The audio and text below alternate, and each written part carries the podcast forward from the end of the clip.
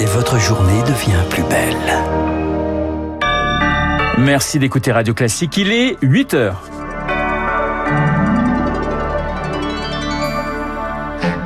La matinale de Radio Classique avec Renaud Blanc. Et voici les titres du journal. L'ouverture de la conférence nationale sur le handicap ce matin par le gouvernement. Une conférence boycottée par les associations. On en parlera avec le président du collectif handicap, Arnaud de Broca, dans un instant. François Bayrou, devant la justice, l'ancien ministre et candidat à la présidentielle, comparaîtra dans l'affaire des assistants d'eurodéputés du Modem à la fin de l'année. Et puis, les Jeux Olympiques de Paris, une cible de choix pour les cybercriminels. Et la France s'y prépare. Radio classique. Et le journal de 8 heures nous est présenté par Julie Drouin. Bonjour Julie. Bonjour Renaud, bonjour à tous. La sixième conférence nationale du handicap s'ouvre aujourd'hui, mais une cinquantaine d'associations regroupées dans un collectif a décidé de boycotter ce rendez-vous. Oui, le collectif handicap reproche au gouvernement un manque d'ambition pour améliorer les droits et la vie quotidienne des personnes handicapées, un quotidien qui peut virer au calvaire. C'est le reportage à Paris d'Anaïo. Nabella Essaoui est en fauteuil roulant suite à un accident de la route il y a 7 ans. Désormais, elle vit donc dans un appartement labellisé pour personnes à mobilité réduite, pourtant pas du tout adapté à son handicap. Donc la salle de bain, la douche est là, un fauteuil de douche ne rentre pas. Je me lave au gants avec euh, l'accès à l'eau euh, au lavabo. On oublie sa dignité très rapidement. Et ce n'est pas la seule pièce qui pose problème. Dans la cuisine, par exemple, ses plaques de cuisson sont en hauteur. C'est donc une auxiliaire de vie qui lui prépare ses repas. Mon état de santé s'aggrave parce que je fais des chutes, parce que je peux pas me nourrir correctement vu que j'ai pas accès à la cuisine et que mon corps est épuisé. Elle a prévenu son bailleur et attend en vain un relogement. Et quand elle veut sortir, c'est encore un nouveau combat qui commence. On est arrivé dans la rue, on va où? On va essayer de trouver un bateau au niveau du trottoir. Donc là, il faut aller tout au bout de la rue. Voilà, et là, on est sur un grand boulevard. Et on peut voir que hum, tous les magasins ont des marches euh, plutôt très hautes. Donc je peux aller un peu nulle part. La promenade n'aura duré que 20 minutes, mais Nabella a croisé au moins une dizaine d'obstacles. Dans ces conditions, elle avoue ne sortir que deux à trois fois par an. Le fait qu'on m'emprisonne chez moi, qu'on me prive du peu que je pourrais faire pendant que j'ai encore de la force, ça je ne le supporte pas. Une situation que cette ancienne directrice des ressources humaines dénonce notamment sur les réseaux sociaux. Mais dit-elle, depuis mon handicap, ma parole ne compte plus. Un, reportage signé Anna Huot. Et nous le disions, cette conférence organisée par euh, le gouvernement est boycottée par le collectif Handicap et nous sommes en ligne avec son président. Bonjour Arnaud de Broca. Bonjour. Pourquoi ce boycott?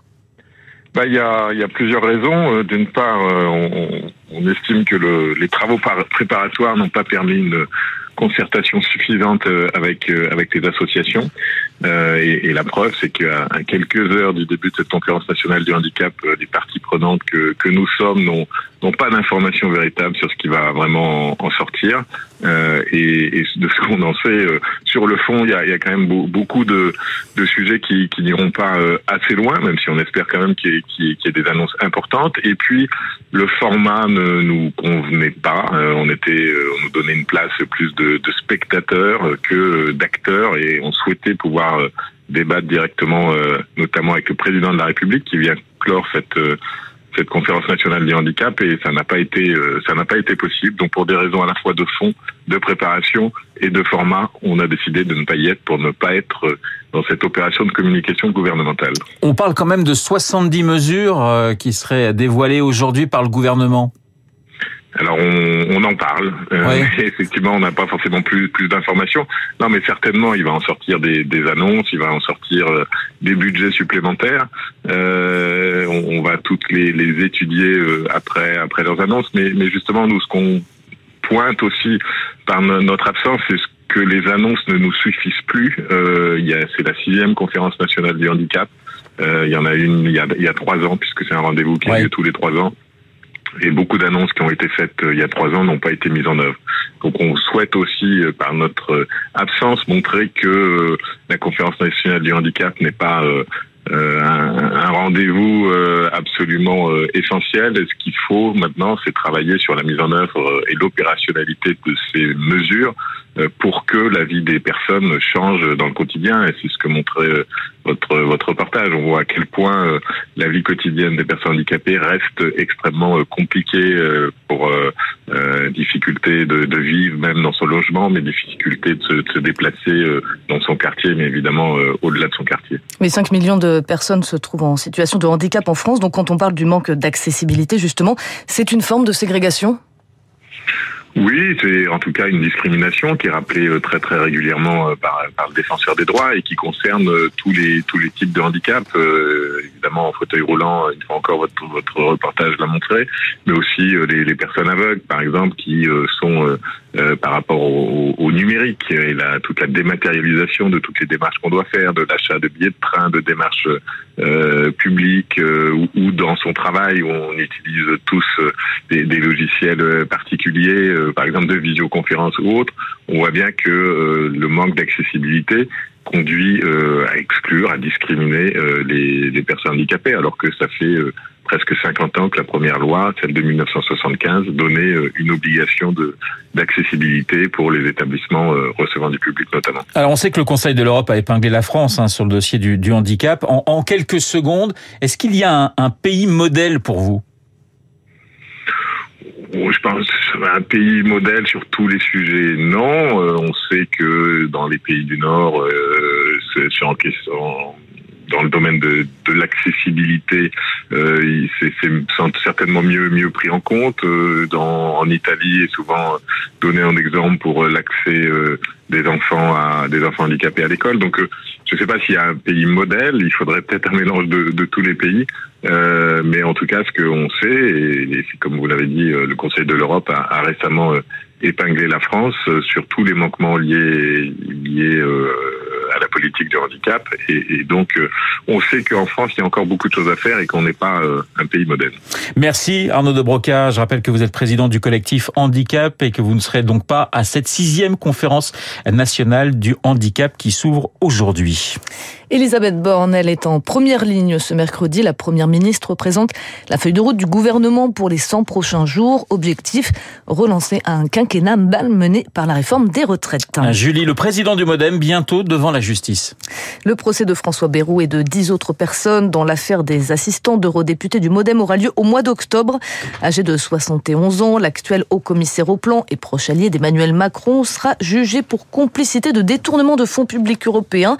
Mais François Bayrou l'assure, les accusations qui pèsent contre lui ne tiennent pas la route. Les députés européens qui ont été mis en cause ont été l'un après l'autre lavés de tout soupçon. L'un après l'autre, tous les dossiers ont été vidés. Et les dernières accusations qui restent, c'est pour des contrats à temps partiel il y a 15 ans.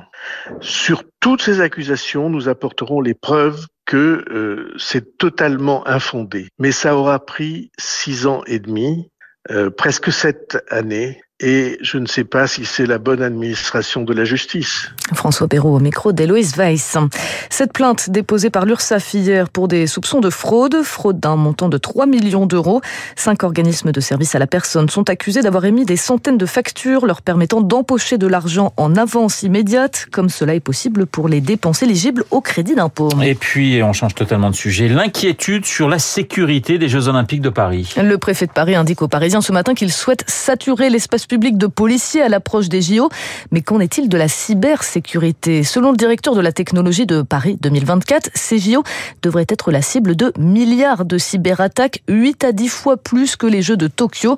Le détail avec Léonard Cassette. Lors des précédents JO d'été à Tokyo, on a recensé 450 millions d'attaques. C'est plus de 800 événements par seconde qui peuvent ensuite générer un incident de sécurité. Christophe Tivet est le directeur de l'intégration technologique chez Atos, le partenaire cybersécurité des JO de Paris. Ça peut être les systèmes de diffusion des résultats au sein de la tribune des commentateurs. La hantise, c'est évidemment que le jour de la cérémonie d'ouverture, au jour d'une compétition, les systèmes s'arrêtent. Billetterie frauduleuse, accès au stade qui s'ouvre ou se ferme de manière intempestive. Pour détecter les menaces et y remédier, ces équipes vont analyser les réseaux sociaux, le dark web, s'appuieront sur des techniques et sur l'intelligence artificielle, car les attaques vont venir du monde entier, comme explique Nicolas Arpagian, spécialiste des risques numériques. Pour euh, s'introduire dans ces systèmes, voler des données, récupérer des volumes financiers, on peut avoir des services étatiques, d'état-major militaire, mais également des organisations criminelles. La robustesse des systèmes va donc être mise à l'épreuve dans des centres de test comme celui d'Atos à Madrid, inauguré en début de semaine.